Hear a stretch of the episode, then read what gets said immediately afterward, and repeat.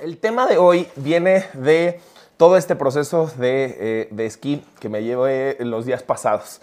La realidad es que, eh, para quien no sepa, yo ya he esquiado anteriormente. Ya había esquiado varias veces en diferentes lugares. Y la realidad es que eh, no, nunca me había tenido tanto miedo como ahora. me subí a una chingada montaña este, que ni siquiera estaba tan grande, ni siquiera estaba tan empinada. O sea, era, para quien ha esquiado eran verdes, todas las pinches líneas eran verdes. O sea, ya había alguna vez en mi vida esquiado en azules, ¿ok? Y este... Y es historia corta, literal me tardé casi 45 minutos en bajar de la chingada. Con, o sea, casi casi me tuvo que bajar un profesor eh, de espaldas. Niños los veía así, es más, mis hijas casi casi así como locas. Y yo estaba paralizado. Y justamente eso fue el primer día, porque pasé por una crisis, yo creo que justo eh, una crisis que tenía muchísimo tiempo que no pasaba, que es una crisis de parálisis y una crisis de sensación como decir qué puta madre estoy haciendo aquí arriba. Ya saben, la cabeza empieza a decir qué estoy haciendo aquí, no debería estar aquí, no sé por qué me estoy metiendo en estos espacios, es una mamada, qué tal si me lastimo, yo ya no estoy para esto. Bueno, pasé por una crisis, ¿ok? Y al final, en esta crisis en general que pasé, hubo muchísimo aprendizaje. El primer día, honestamente, eh, regresé a la casa, me, tiré, me, lo único que quise fue dormir. ¿no? Y como de esta sensación de enojo conmigo mismo. Y eso es lo que normalmente pasa cuando tengo miedo. Así que ojo para todas las personas que se enojan. ¿Ok? Ojo para las personas que se enojan, porque regularmente las personas que se enojan de fondo están cagadas de miedo, o se sienten tristes, o etcétera, ¿no? Entonces utilizamos a veces el enojo, porque el enojo, algo que es curioso es que el enojo es más aceptado que el miedo, el enojo es más aceptado. Es más, generamos más aceptación cuando estamos enojados que cuando nos sentimos tristes o cuando tenemos miedo.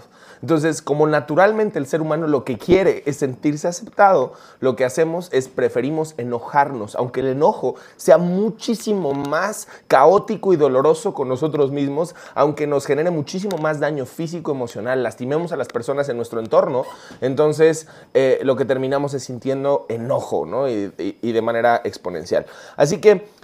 Justo el tema que te escribí es cómo puedo, cómo puedo trascender el miedo. ¿Cómo puedo trascender el miedo? Porque eso fue el primer día. Ayer, gracias a Dios, nuestro Señor que está en el cielo, atravesé mi miedo y ya fue historia del pasado relativamente. Entonces, el 50% del miedo hoy voy a voy a irme. Sí, la realidad es que eh, a eso voy, a eso voy. Quiero contarte qué fue lo que hizo que atravesara mi miedo. Es que Irene me está corrigiendo mientras platico con ustedes.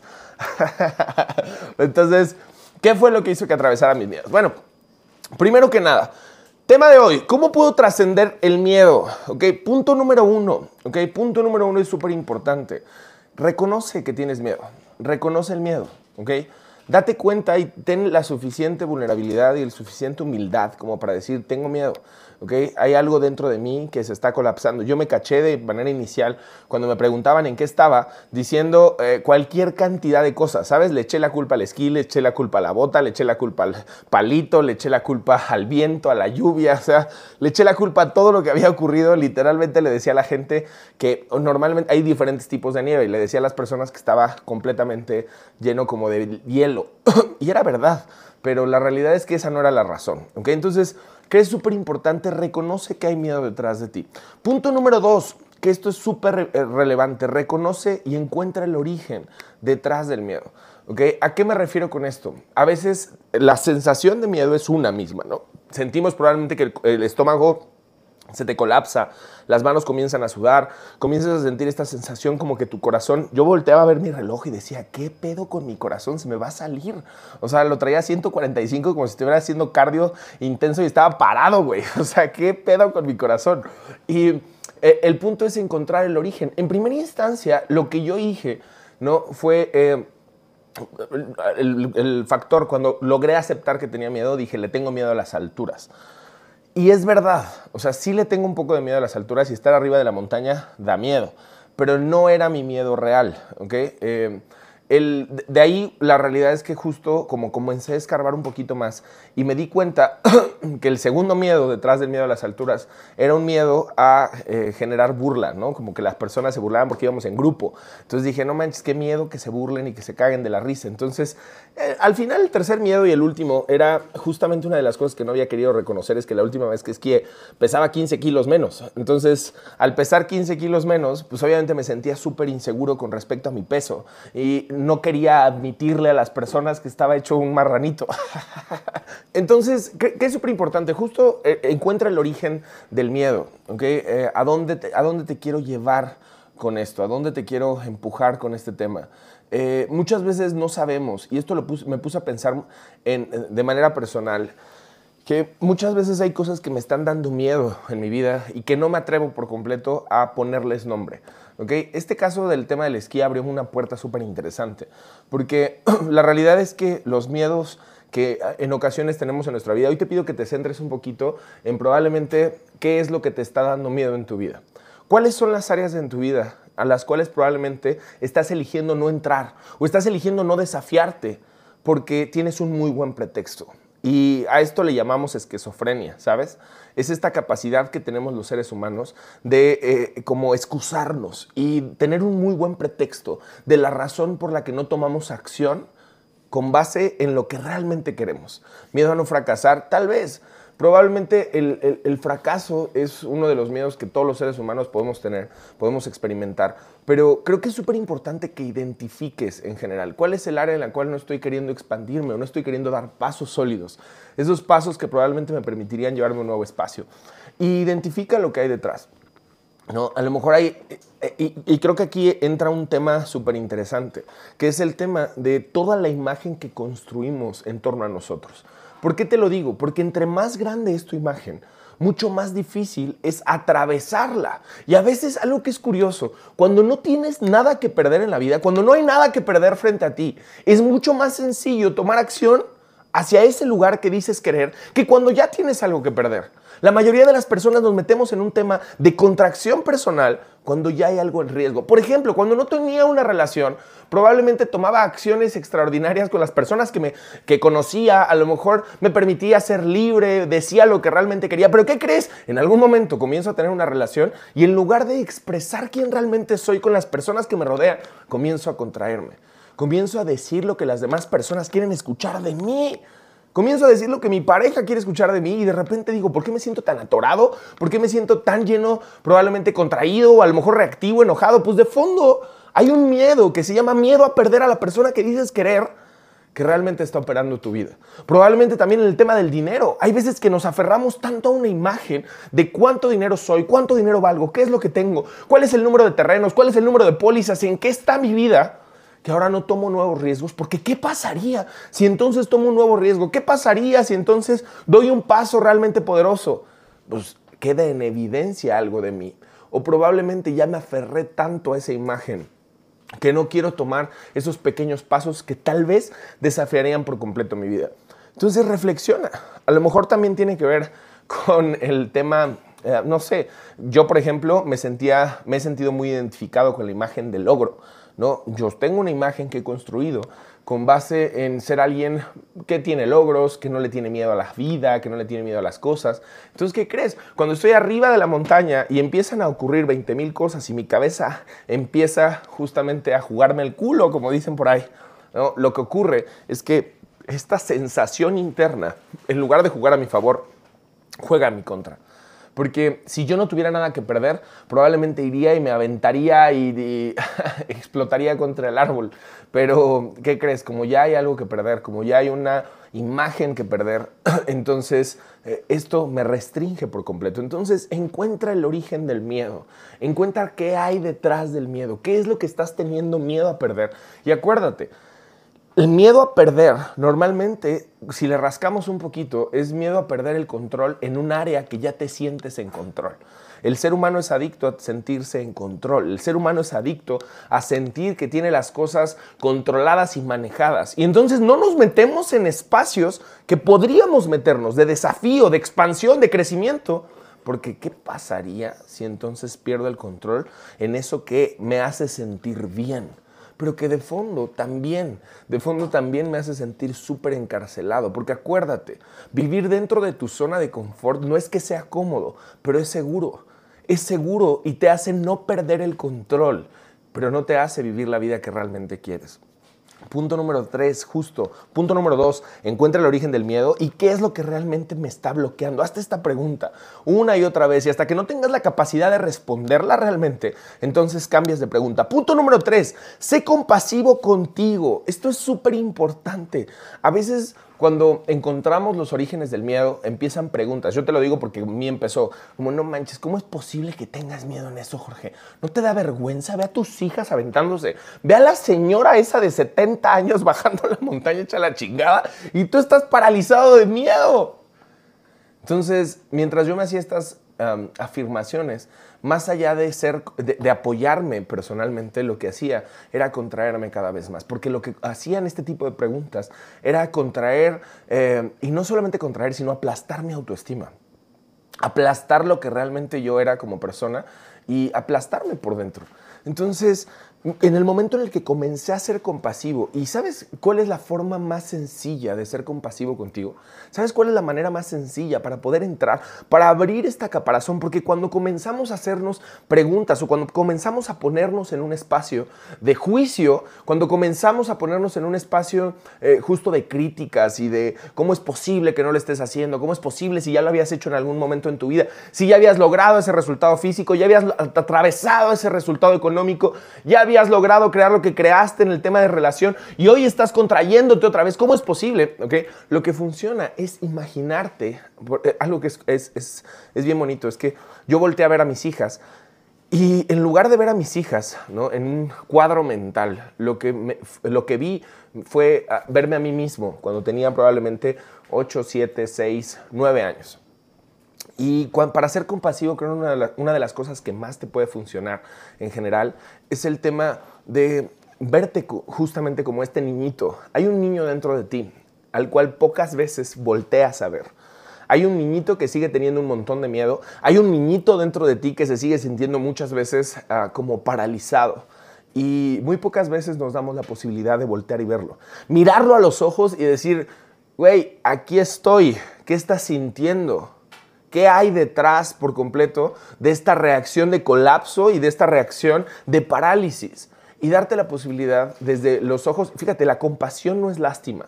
La compasión, ojo con esto, porque hay muchísimas personas que creen que la compasión es tener lástima por quien eres y no tiene nada que ver. La compasión es meterte en un espacio de amor propio, de amor por tu persona y verte con ojos realmente eh, como amorosos y conectados. ¿Conectados con qué? Con la emoción que tienes.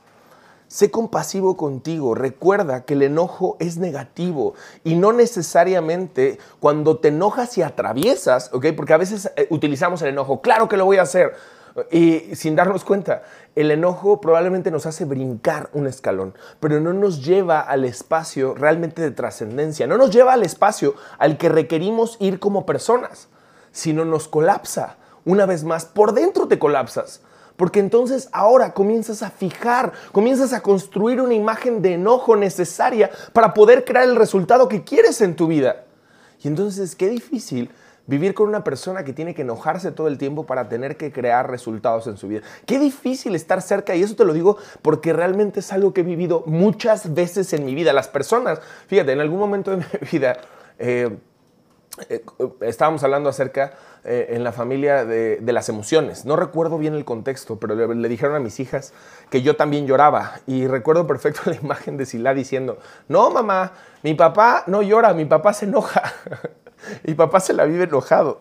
Entonces, qué difícil, ¿no? Porque cuando construimos esta imagen, ¿no? De personas que en lugar de eh, vivenciar las emociones, nos enojamos, alejamos a las personas que están cerca de mí, de nosotros. Recuerda que el, el, enojo construye paredes entre las relaciones que realmente amas. Y a lo mejor sin darte cuenta, esas relaciones que eran tan importantes para ti comienzan a separarse más y más y más y más y más y más y más hasta que de repente es imposible construir un puente. Y hay momentos en los que dices, pero ¿en qué momento perdí esta relación? ¿Pero en qué momento esta persona se fue? ¿En qué momento probablemente perdí esto que era tan importante para mí? Bueno, en el momento en el que te aferraste tanto al enojo, en el momento en el que te identificaste con el enojo, porque sabes, a lo mejor el enojo te dio la posibilidad de construir un resultado que desde el miedo estabas creyendo que no podías construir.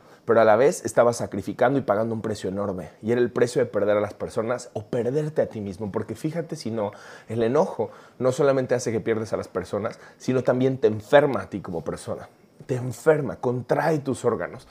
Y hay muchísimas enfermedades crónicas que están detrás del enojo. Punto número cuatro, súper interesante.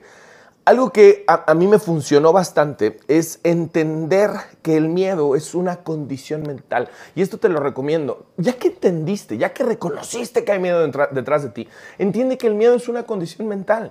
Por más de que la cabeza te diga que la, eh, eh, como esta construcción mental que estás haciendo acerca de lo que está ocurriendo frente a ti es real, te prometo, es una simple construcción mental y requieres justo desenmarañarla, requieres darte la posibilidad de meterte en el miedo. A veces no queremos meternos en el miedo, a veces no queremos experimentar esa sensación de manera profunda, pero la única manera de desenmarañar, la única manera de destrozar, de desmenuzar el miedo es meterte a fondo, meterte en este espacio y decir qué está ocurriendo, hacerte preguntas poderosas. Porque si tú no te metes en este espacio de desenmarañar y entenderte, entonces estás destinado a vivir una vida en reacción y no una vida en creación, no una vida realmente en crecimiento y en expansión. Y entonces una y otra vez vas a estar repitiendo círculos, círculos interminables. Círculos interminables que no te llevan a ningún lado más que al mismo espacio. Entiende que el miedo es una condición mental. Punto número 5, y esto es súper importante, genera un círculo de apoyo que sea compasivo contigo, pero a la vez desafiante. ¿Por qué te lo digo? Porque yo no logré por mí mismo, me encantaría decirte que por mí mismo pude tirarme de esa montaña. Me subí, a lo mejor te voy a exagerar, 10 veces y las 10 veces me iba por el camino fácil. Las 10 veces me iba por el camino fácil, pero se los compartí a mi familia, ¿ok? Le compartí a Irene, le compartí a mis hijas, que estaba muerto de miedo, que era algo que no podía manejar y que me contraía personalmente.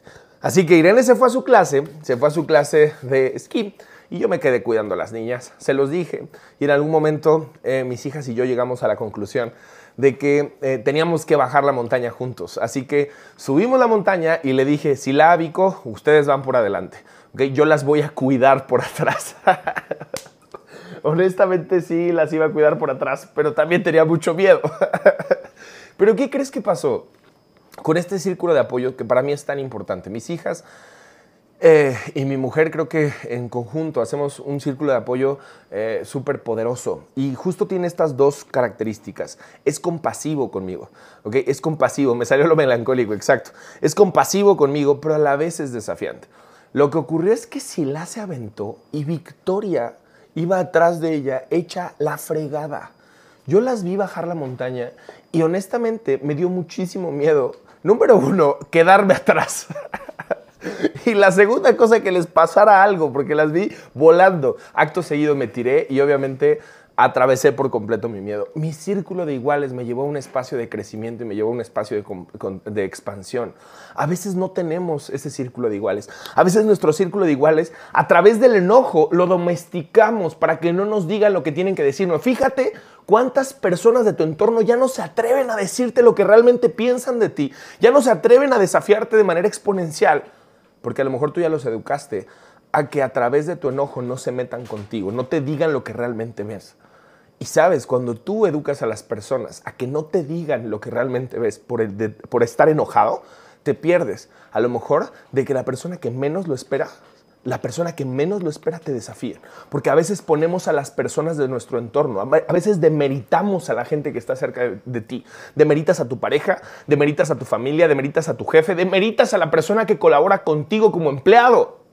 Lo demeritas y te pones en un espacio de autoridad que no te permite escuchar el feedback que hay para ti y que no permite a lo mejor que esa persona sea la puerta, sea la llave más bien, que te lleve a un espacio de expansión. Entonces, asegúrate, número uno, de darte cuenta si tu círculo de iguales a lo mejor te está queriendo decir de una y de mil formas, te está queriendo apoyar, te está queriendo desafiar y a lo mejor tú no estás queriendo que te desafíe. ¿Y cómo nosotros alejamos a las personas para que nos desafíen? A través del enojo. Y punto número dos, si tu círculo de iguales a lo mejor ni siquiera está interesado en desafiarte, creo que es momento de cambiar de tu círculo de iguales. Porque el círculo de iguales lo que hace es empujarte, desafiarte y a la vez abrazarte. Porque te prometo que si yo, cada vez que yo bajaba y les decía que tenía miedo, cada vez que yo bajaba y les decía que no podían, su mirada era una mirada de amor. Era como, ay, papito, ay, entiendo, pero ay, ¿sabes? Y era una sensación interna súper interesante. Entonces, punto número 5, recuerda, genera un círculo de apoyo que sea compasivo, pero que siempre te esté desafiando. Y si tu gente no te está desafiando, si tu gente no te está desafiando, asegúrate por completo de entender la razón por la que no lo están haciendo, porque a lo mejor la razón eres tú. ¿Ok? Punto número 6, encuentra cuál es el siguiente paso a dar. ¿Ok? Encuentra cuál es el siguiente paso a dar. Un pequeño paso. Recuerda lo siguiente. Acuérdate lo siguiente.